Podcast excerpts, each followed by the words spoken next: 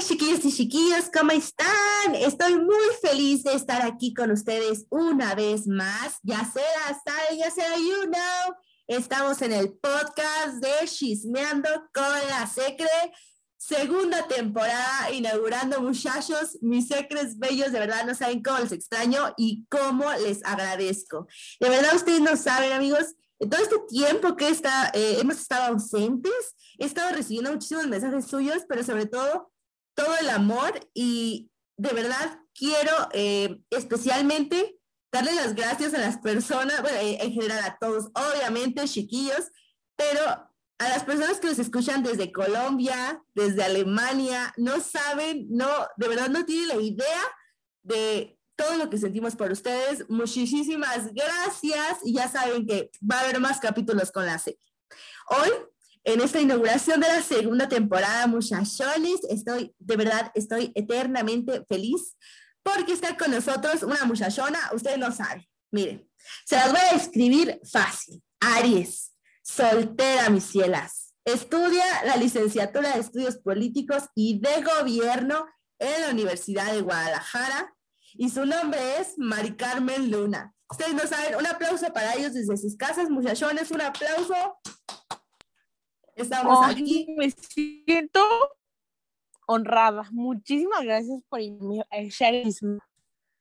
Ay, no, gracias a ti por aceptar estar con la secre, porque esto es una locura. Amigos, les va a encantar el tema, porque yo sé que aunque estamos grandecillos, que la mayor, las la mayoría de las personas que nos escuchan desde su casita, desde el Spotify, desde el, desde el no sé, desde el podcast de, de todas partes, porque tenemos red de todas partes. Muchísimas gracias por eso también, muchachones. El tema de hoy está, pero de verdad, para todas las edades, para todas las edades y para cuestionar qué es a lo que vinimos a este mundo. El tema de hoy es, literal, amigos, temas de telenovela y justo en televisión abierta. Hay que echar chisme aquí, un chismecillo con, con Marica, alias Marica, porque así le gusta que le, que le digamos. Eh, a ver, cuéntanos, a Mica, Mica. Hay que, hay que empezar por cómo era la, la tele que veían nuestros abuelitos. O sea, cómo era eso que, que nos contaban o las historias que ellos contaban. ¿A qué se remontan? ¿Qué piensas? ¿Cómo, cómo ves tú, amiga? Uy, a mí, empezar, tienen la edad de unos abuelitos. Mis vaya, son unos señores muy grandes. Entonces, yo me acuerdo perfectamente cómo mi papá nos platicaba, porque mi papá es más grande que mi mamá, porque desde ahí, acuérdense que para el amor no hay edades. Eh, mi papá nos platicaba que pues, cuando estaban más chiquillos, no todos tenían tele, no todos tenían tele, eh, solamente algunos, los más adinerados, y por aquí por mi calle casi nadie tenía tele. Quiero aclarar, por aquí, por donde yo vivía, estaban las poquianchis, y es neta, ¿eh? Entonces enfrente había una casa de una señora. Enfrente de mi casa había una, bueno, de ahí donde estaba la zona rosa o roja aquí en Irapuato, sí podemos decir. Sí, claro, podemos, estamos, mira amigos, hoy en exclusiva para ustedes. estamos, nosotros transmitimos desde Irapuato, Guanajuato, México, para el mundo. Claro que sí. y yo, descifrando nuestra localidad. Claro que sí. Entonces, justo enfrente de donde se encontraban esta zona, había una familia que pues tenía dinero. Entonces, que pues ellos eran los únicos que tenían tela aquí y les cobraban no me acuerdo si un centavo, dos centavos para entrar a ver la, tele. Diría mi hermana, la tele del lápiz, porque pues era blanco y negro. Claro, ah, claro, muy buena definición. Sí, y pues mi mamá vivió en una comunidad rural, entonces pues allá tardó más en llegar. Para esto, mi mamá nos cuenta que mi, mi abuelito, su papá, se dedicaba a, a llevar circos, ¿no? En los circos llevaba las pantallas como de cine llevaba las películas. Entonces mi mamá, como de cuando era más chiquita, pues no ubica mucho las novelas. Ni mi papá, porque es hombre, ya saben, los hombres no ven novelas. Creo que es algo que vamos a tomar más adelante, ¿no? Sí, sí, es, algo que eh, se supone que los hombres no ven novelas, pero ahorita vamos a echar chisme a gusto. Exacto, sí, porque mi papá ahorita adicto a las novelas, adicto, las ve más que mi mamá, bueno. Efectivamente. Entonces, pues, como tal, mi mamá de las novelas que cuenta, pues nada más, creo que mi mamá es de muchachitas para acá, en cuestión de novelas, como de muchachitas para acá, así ya menos dramáticas, menos, como ah, la peli como la película de Pito, Infante, Ah, así de mal editadas no le tocaron tanto a mi mamá. Hasta apenas mi mamá es como, como de, la, de muchachitas para acá. Para acá. siento yo. Yo Ah, recuerdo que cuenta de muchachitas para acá. No, pues, por ejemplo, acá la Secre, pues no, sí tiene abuelitos, pero los que tiene están exactamente en la misma que tú. La única anécdota que tienen, y no, no, no de novelas, sino de televisión abierta, o sea, el tema de televisión abierta era Chespirito. Y básicamente era una hora al día y se acabó porque también tenían que pagar para verla, a pesar de que mi abuelita eh, era la, pues, la adinerada de la cuadra. Entonces Ay, era no muy, sé. Ajá, era muy cómico porque esto es, esto es lo raro, ¿no? La televisión la tenían ellos, pero la persona que tenía la manera de, de poner como la antena esta, porque antes lo hacían, o sea, esto es real, antes lo hacían con rines de bicicletas, así era como tenían la, la línea de televisión abierta. Entonces, la persona que literalmente se inventó la, pues sí, el rin de la bicicleta con cables para conectárselo a la a aquella televisión de blanco y negro, era la que cobraba para conectarles la antena a las personas que tenían televisión. Ay, no. Y luego creo que en alguna vez me llegó a comentar papá que cuando hacían esto de conectar la televisión, la persona que la conectaba no se tenía que ver porque si se movía, se iba la señal. Exacto, exacto. Creo que así era. Sí. Sí, sí, entonces pues cobraba por, por estar ahí literal con, con la antena en la mano o ya sea donde estuviera y que no se moviera porque se iba la señal. Y Y pues, pues, sí. ver la televisión a, a la... Recuerden que, que, que haya cambiado esa situación de que la televisión dejara de, ser a lápiz y se volviera a color, fue gracias a un mexicano, ¿eh? Para aquellos que nos están escuchando internacionalmente, recordemos que la televisión a color se empezó a transmitir a partir de 1960, 80 más o menos, entre los 60 y los 80, gracias a un mexicano. mexicano. Sí, creo que sí, y casi nadie habla de eso. Siento que nadie hablamos de los logros de los mexicanos, siempre se nos olvida y siempre andamos viendo otras cosas y no, mi ciela. Sí, mucha tele y no sé qué, pero el color lo trajo un mexicano. Sí, de 1948 fue cuando, eh, ¿cómo se llamaba? González Camarena. Cam- sí, creo que fue el primer Sí. la primera persona que adoptó los aparatos de televisión a color. Fue como en 1948, creo. No estoy segura. Checa el dato. Eh, Sí, ma- por ahí andan las, las fechas y cabe también destacar, es bien importante que unos añitos después, la única televisora mexicana que ha sido y será para siempre y que fue la primera en tener la televisión a color fue Televisa. Y de ahí parte un Uh, punto, Televisa, otra. exacto, de ahí parte un punto bien importante para absolutamente todas las historias que se cuentan en televisión abierta, creo yo, opino yo.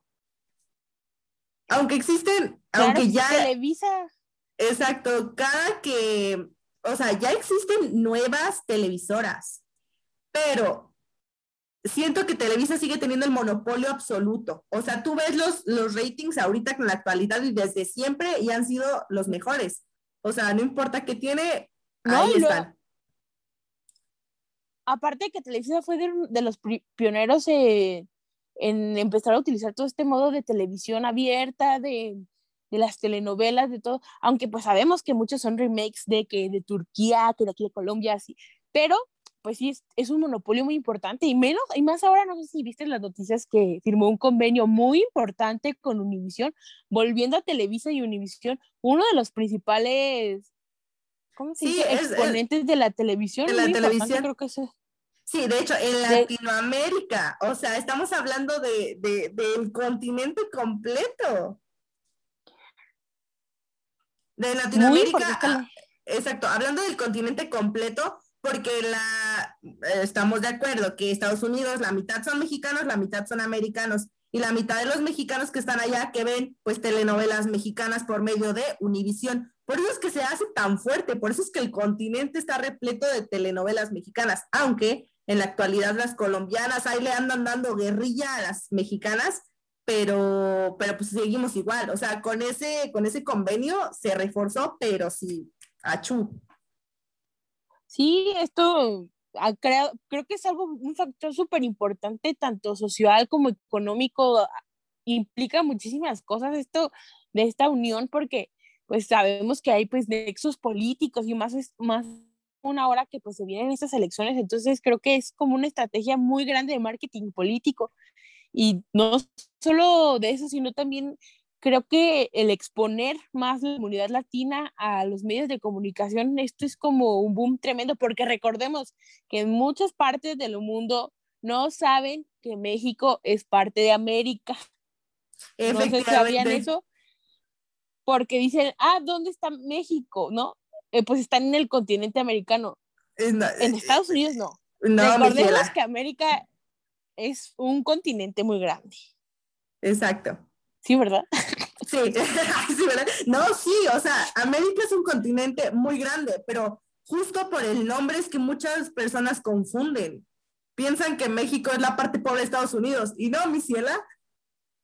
México es un país chingón, desde todo. Tiene diversidad, tiene todo. O sea, gente súper talentosa, diversidad, pero también hay que, es que yo siento que gracias a la televisión abierta, es que un montón de gente está bien desinformada. Uy, sí. Desde, hay que ponernos también el contexto de cómo en muchas de las partes del país, del mundo, digo, reconocen a México con esta, con esta clásica visión de que México es sepia, o sea, que tiene un filtro sepia, que nos vemos café todos y que todos crean estereotipos del mexicano por toda esta mal desinformación que hay en las novelas, de cómo la tele es súper exagerada, o sea, exagera demasiado las cosas. Sí, efectivamente. De hecho, yo veía un video de una chava rusa que llegó a México con la esperanza de ver mexicanos en guaraches caminando en el Zócalo desde la Ciudad de México. O sea, a ver, ¿cómo? De verdad es muy impresionante porque la mayoría de las novelas que transmiten en, otros continentes datan de literalmente, que sea, 1970 a 2000. O sea, hablemos de que son los temas eh, más, o sea, literal, no hablan de temas eh, tabús, porque literal, como, literal, no hablan de sexo, no hablan de, mm, o sea, más bien los temas únicos que se refieren a, a México son eh, mujeres tontas, mujeres mandadas por hombres, Em, el hombre es más importante. Mujeres cocinando. Exacto, mujeres cocinando, mujeres eh, obedeciendo. Cuidando a los niños. Exacto, exacto. Entonces todo, todo el mundo fuera de México, fuera de Latinoamérica y adentro de Latinoamérica también, piensan que, que México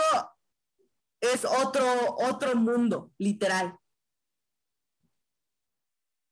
Todavía nos ven como el nuevo mundo recién conquistado, no hay luz eléctrica, todos creen eso. De hecho, tuve la oportunidad de conocer muchos amigos que llegaron de intercambio en Guadalajara y hubo varios que pues venían con esa idea de que no había muchas cosas en México, ¿no? O sea, como, wow, y aquí, bueno, en Guadalajara hay tren ligero, que muchos dicen metro, metro, tren ligero. Eh, ¿A poco aquí hay Subway? ¿O aquí hay esto? ¿A poco aquí hay Starbucks? Y yo, pues sí, sí pues sí, hay todo. A ver, sí, es que es justo eso. O sea, que se sorprenden que existan cosas y nosotros así de, pues sí, mi hermano, ¿y dónde crees que estás? Estás en México. Y, y eh, ellos realmente piensan en otro México. Ellos vienen con un ideal de México súper equivocado. Y eso es real. O sea, a ver, la SECRE estudia turismo. Y la, el, esto es real, el 75% de los turistas que llegan por, o sea, internacionales, que llegan por primera vez a México, vienen pensando en otro México que no es, a pesar de la publicidad que se le da al turismo eh, de fuera, al turismo extranjero, se les mandan videos, se les mandan este, promos, se, le, se va a ferias y aún así nos siguen viendo de una manera gracias a la televisión mexicana y abierta que son todas estas telenovelas. Que creo que, o sea, hay algo que aclarar.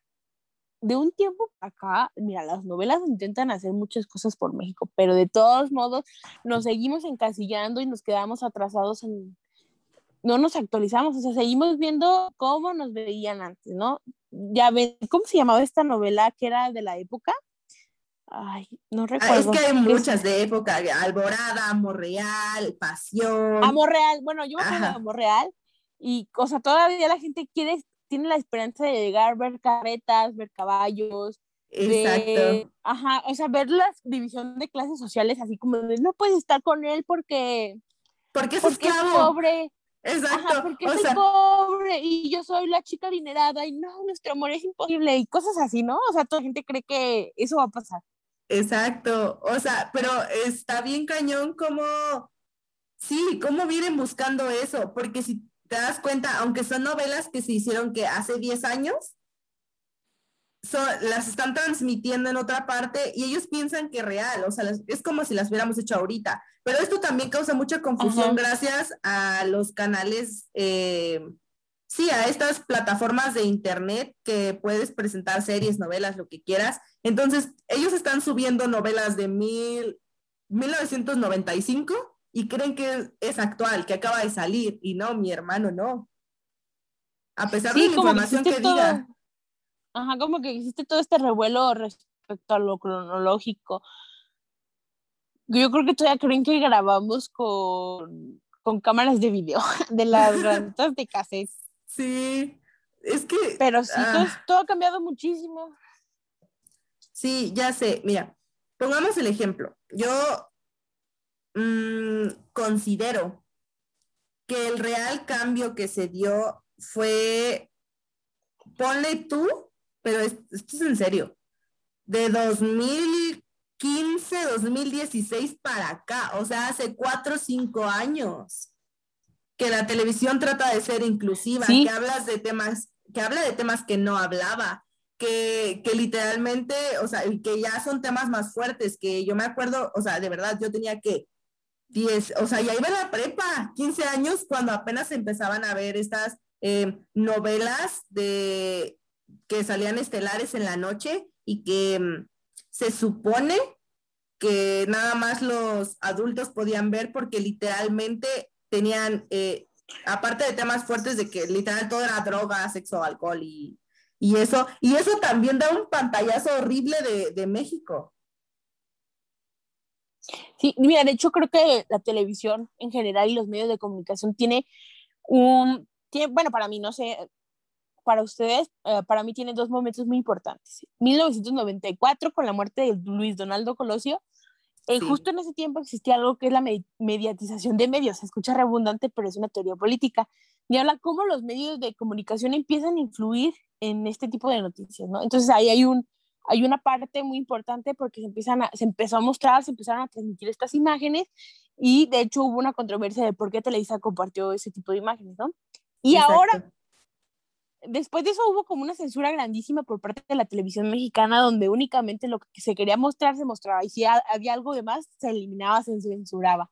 Exacto. Como dices, como de la prepa para acá, del 2015 para acá, se empezaron a tomar, a tocar y así por encima como a rozar temas de suma importancia, pero obviamente todo desde el lado súper conservador, de todos modos lo veían mal, de que intentaban como criminalizar ese tipo de temas, pero a la vez como que los querían exponer, ¿no? Todo esto con La Rosa de Guadalupe, creo que La Rosa de Guadalupe es uno de los programas que han incitado como a la apertura mental de, las, de los televidentes porque intenta tocar los temas más importantes, porque si te fijas, como que al momento, si pasa algo importante, como a las dos semanas ya está un capítulo de La Rosa de Guadalupe, ¿no? Pues sí. Entonces esto ha sido como un... sí. Ah, la Rosa de Guadalupe Ah, la Rosa de Guadalupe ha sido un exponente muy importante en la cultura mexicana porque ha traído mucho, ha, ha hecho muchos estereotipos, ha abierto muchas mesas de diálogo, muchas cosas. Creo que la Rosa de Guadalupe es una de una joya cultural mexicana. Aunque es que, más, pero es bien inteligente. Pero, Es que si te das cuenta, tiene un fondo bien inteligente. ¿Cómo hacer que todo un país vea algo relacionarlo con la patrona de México. Exactamente, desde la perspectiva católica en México, porque aunque ya no existen muchos católicos, recordemos que México es uno de los principales países con más representación de la Iglesia Católica. Entonces, un país completamente mocho, obviamente, pues va a hablar bien de la religión. Y si te fijas, ha tocado temas tan sensibles. Sí, que sí. hace que el ama porque recordemos que todas las novelas van dirigidas a la ama de casa, a la mujer que se queda en casa. Eso es muy importante, ¿no? Efectivamente. O sea, no hay, por ejemplo, cuando éramos niños, había telenovelas dirigidas a niños, pero no sé por qué televisan a, a niñas, cierto, a niñas. Y, pero a lo que me refiero es que como éramos niños, la veíamos todos pero el enfoque era de lo que tiene que hacer la niña y cómo se debe comportar el niño. Y no, y luego también hay muchas novelas que sexualizan la infancia. ¿No te das cuenta, por ejemplo, ah, la de Bruji, ¿cómo era? ¿Cómo eran unos, brujos? No me acuerdo. Alegrij, ale, ale, Alebrijes y rebujos. Algo así, ajá. Ajá estos, ah, estos lo alcachofa y la, no me acuerdo cómo se llama en este momento, lo digo porque a mí me gustaba.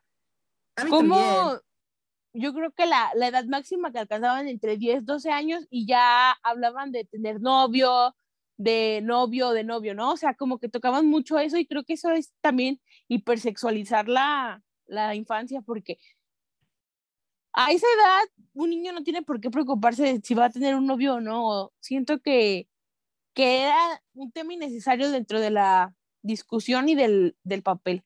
Siento que se debía enfocar más como en la diversión, como lo que estaban viviendo. O sea, creo que ese tipo de cosas que pues no van con muchas cosas que hacen en las novelas, obviamente. Sí, pero, pero si te das cuenta, estamos hablando de qué? 2005, donde literalmente a todas las niñas nos inculcaban la idea de tienes que crecer y te tienes que tener un novio y te tienes que casar y tienes que tener hijos y después de, o sea, después de tener hijos, te tienes que enfocar absolutamente en él, en ellos, en lo que sea, ¿sí sabes? Y además atender a tu marido y que todo esté bien y que tú tengas un lugar, suponga, o sea, es que es de verdad, a mí no se me puede olvidar una película súper importante que creo que salía 8 por 8 en televisión abierta que se llamaba Niñas Mal y la idea... no me acuerdo muy bien. Sí, o sea, yo, me, o sea, de verdad, es que traumatizada para siempre con, con esa película, porque, porque fue la primera versión de Niñas Mal, ya después hicieron otra con una serie y ya oh, super habla de otros temas, que es bien importante ver esas cosas. Pero esa película que salía en televisión abierta 8 por 8 por 8, literalmente era enfocada, se llama Niñas Mal porque eran unas chavas que, que que hacían lo que hacemos ahorita nosotras las jóvenes, estudiar, queremos eh, trabajar, eh, hacen lo que quieren, dicen lo que quieren, eh, en cuestión de, de, libertad de cada persona, ¿no? Y las quería, o sea, las llevaban a una escuela para que se supieran comportar como señoritas. Y una de ellas que era la más rebelde, exacto, y una de ellas que era la más rebelde, se puso como a platicar con la maestra principal, ¿no? De esta escuelita, y le pregunta, pero tú eres igual que yo, o sea, somos iguales, ¿qué diablos estás haciendo dándole clases a esa señorita siendo recatada? Se supone, ¿no? En, en esa película. Y le dice, es que si tú eres la que tienes que dar paz a un lugar, o sea, responsabiliza totalmente a la mujer de tener armonía en el mundo, literal. Es que como es todo esto, todos los estereotipos que nos, nos en la tele, desde el punto de vista de cómo es tratada la mujer hasta los estereotipos de belleza, ¿no? O sea, como la, a la que le iba bien era la niña bonita, delgada, exacto, rica, ¿no? Y la mejor amiga, la protagonista gordita que no encuentra el amor y que al final encuentra a cualquiera y pues ya se tiene que quedar con él porque le hizo el favor de, de, de verla, ¿no? Como que le hizo un favor. Entonces, todo este tipo, ajá, o como también el amigo afeminado aceptó que era gay. Exacto. No como los mantienen en el closet. En el closet. Sí, es que eran, o sea, literal, eran esas ideas que las personas veían en la tele y se quedaban con eso, pensaban que eso estaba bien o como que se les metía tanto la trama en la cabeza. Me acuerdo perfecto de una novela, no me acuerdo cómo se llama la novela, pero era de que literal tenía un amigo gay y nunca salió del closet y se quedaron como en el final como que tenían ganas de que saliera, pero no salió, o sea, al final, y la idea era que, que como que el sufrimiento, todo el sufrimiento que el chavo eh, tuvo durante la novela, si no lo dices no te va a pasar. Esa era como la idea de esa novela. Y es, o sea, es bien impactante. O sea, todas las novelas no han sido personajes abiertamente gay hasta hace poquito con la de ¿qué le pasa a, mi a la familia de mi marido? Mi marido tiene familia, creo, que sale esta, esta pareja, ¿no? Esta pareja muy importante en la televisión ahora que es Aristemo. O sea, creo que es la primera, espero no equivocarme, creo que fue la primera pareja gay eh, abiertamente en, en, televisión. después ah, lo acompañó una en televisión, bueno, sí, creo que en televisión podría decirse, y, en, y yo le también volvió a tocar el tema de la homosexualidad con una pareja de chicas lesbianas en otra novela que no, recuerdo cómo se, llama, creo que se llama Juliantina. La otra. Ajá, Juliantina, ajá, sí, pero no recuerdo cuál era la novela, pero la pareja es Juliantina. Ajá. Yo tampoco recuerdo la novela, pero la pareja es Juliantina y acá son Aristemos. Y es bien importante también, o sea, aún con la actualidad, sabiendo lo que sabemos y hablando de los temas, super, fue muchísimo más exitosa Aristemo que Juliantina, porque eran hombres y ellas mujeres. O sea, de verdad yo no puedo con eso. Ah, fue la novela de Amarte, Amar, Amar a Muerte, creo. Y fue, o sea, sí es cierto eso de que tuvo más imponencia esto de que hayan sido hombres. Y de hecho, uno de los, de los actores de la pareja es real, es abiertamente eh, no recuerdo cómo se llama, es el que no es el hijo de Niurka Marcos, el otro. Exacto, el otro. Eh, no me acuerdo la verdad de su nombre. Y luego también, creo que ahorita en la actualidad hay un personaje homosexual, es la novela de las nueve de para siempre, eh, la de las nueve y media, o sea, tiene el horario estelar y presenta personas homosexuales. Y algo bien importante, han empezado a desaparecer que con Aristemo para adelante los estereotipos de que la persona homosexual tiene que ser feminista, o sea, es todo completamente feminizada, movimientos, a manera afeminado, ajá, o sea, que, que buscan esa, en todas las, en muchas de las novelas se ve a, al homosexual como femenino, ¿no? Como débil. O sea, eso es, ¿por qué es, ¿por qué es eso? O sea, y si te das cuenta, Aristemo y, no, no se veía como real, o sea, afeminado. Y este de yo, es el actor es Josh Pérez, que está en esta novela que te comento. Ajá. Mm, al principio todos pensaban que era un personaje heterosexual, pero conforme va la trama se presenta como un personaje homosexual. Homosexual. Y su pareja es completamente, ajá, dos besitos heteronormados, pero son homosexuales, o sea, pues ahí también, o sea, están este tipo de cambio de pensamiento de que no siempre los homosexuales son las locas, ¿no? Ya ves que las locas, Exacto. como las mencionan, son personas y ya, o sea, no, no tienes por qué ponerles una etiqueta. Exacto, es bien importante, porque aunque sí se hablaba de lo, pues sí, de las personas homosexuales antes, eh, pero les ponían etiqueta esto de que vestían de rosa y que tenían movimientos, o sea, y que hipermetrosexual. Exacto. Sexualizados, así. Yo, yo recuerdo muchísimo justo estas etiquetas muy fuertes, pero fue la primera vez que creo yo que, o que yo vi, eh, se llamaba Las tontas no van al cielo. Y era una novela donde las mujeres decían no a la cirugía estética. Ah, sí. ¿Qué, sí, sé cuál es. Sí, era una novela bien importante por eso el tío, bueno, uno de los principales actores eh, era gay y tenía un hijo y ese hijo se contagió de VIH. O sea, era la primera vez que hablaban de tres temas bien importantes en televisión abierta.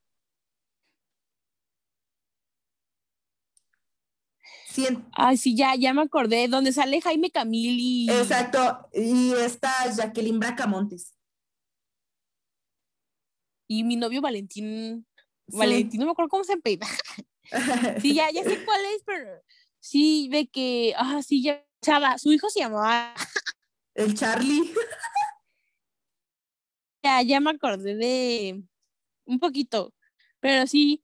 Y luego, o sea, ¿te fijas cómo también la criminalizaron un buen en ese tiempo que tuvo un hijo y no estaba casada? sí es ella, ¿no? Tuvo un hijo y se lo ocultó al papá.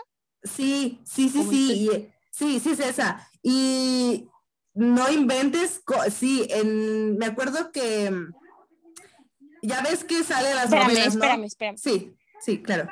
Espérame. Claro.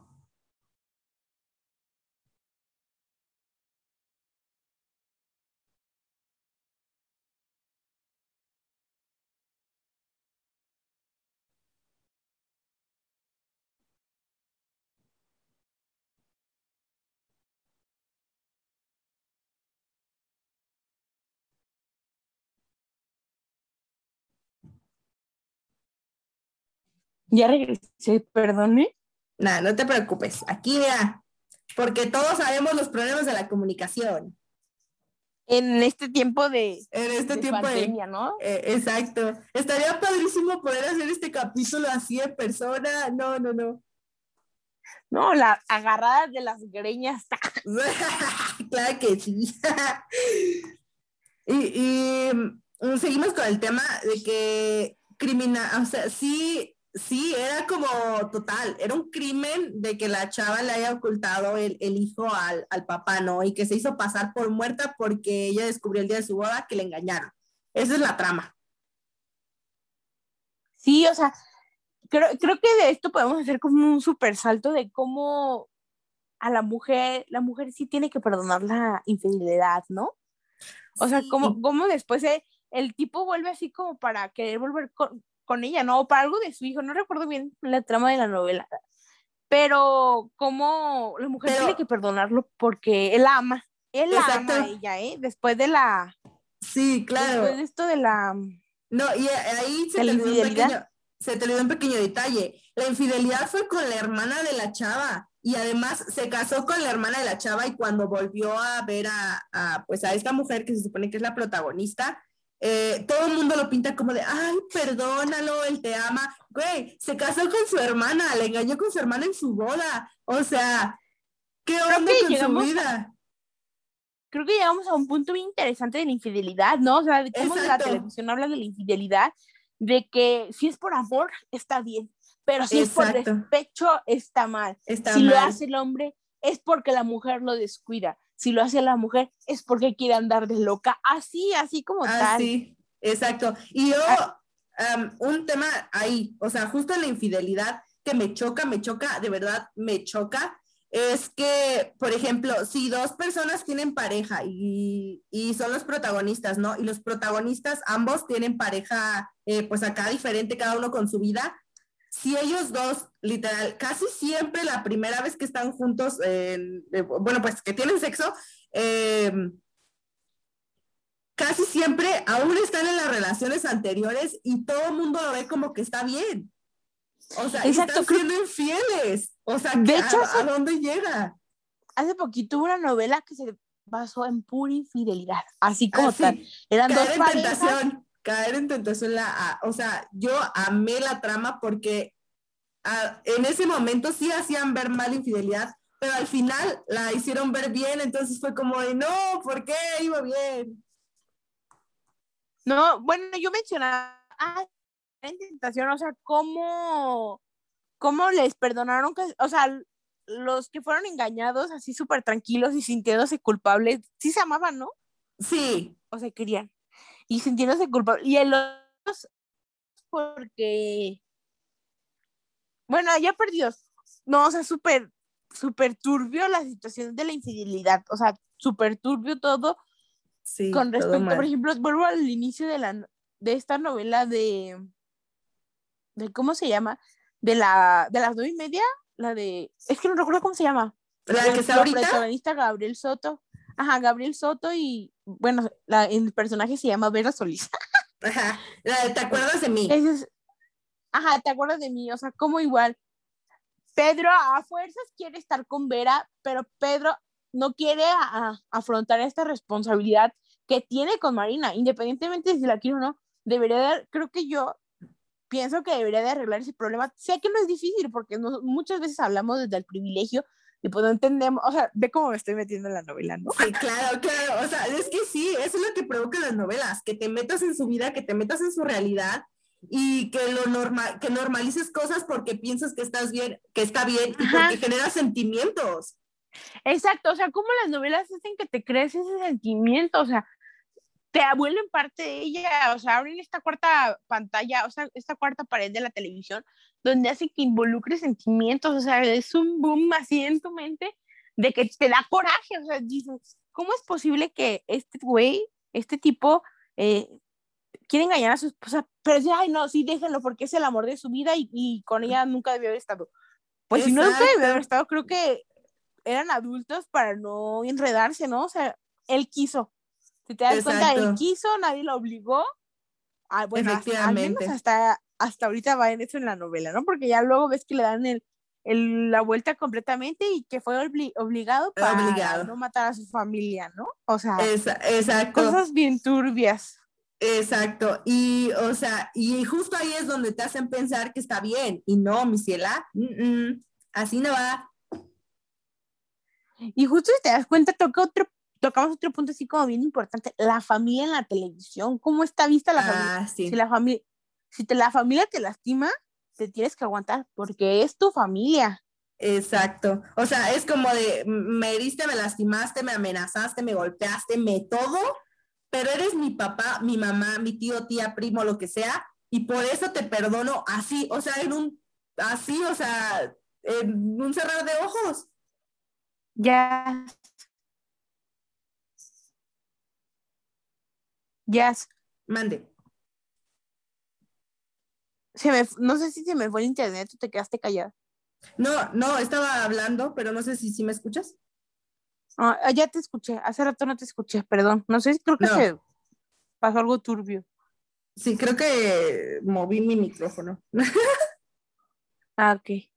Ok, sí, pero, pero justo es eso, o sea, el, el que no importa qué, qué hagas o que, más bien, qué te haga tu familia, como es tu familia, tú lo perdonas inmediatamente. ¿Sabes qué novela quiero, uh, justo con eso de esto de la familia, la, la, la de, la que te dije, por la que empezó esta plática, ¿cómo se llama? ¿Qué le, eh, Vencer el desamor. Ah, sí es cierto. Es que justo lo hemos tocado y por eso nació este episodio del podcast. Pero quiero, o sea, vencer el desamor engloba muchas cosas o sea, muchas cosas de la actualidad de la novela. Si te fijas, es, creo que es una de las novelas que rompen más estereotipos.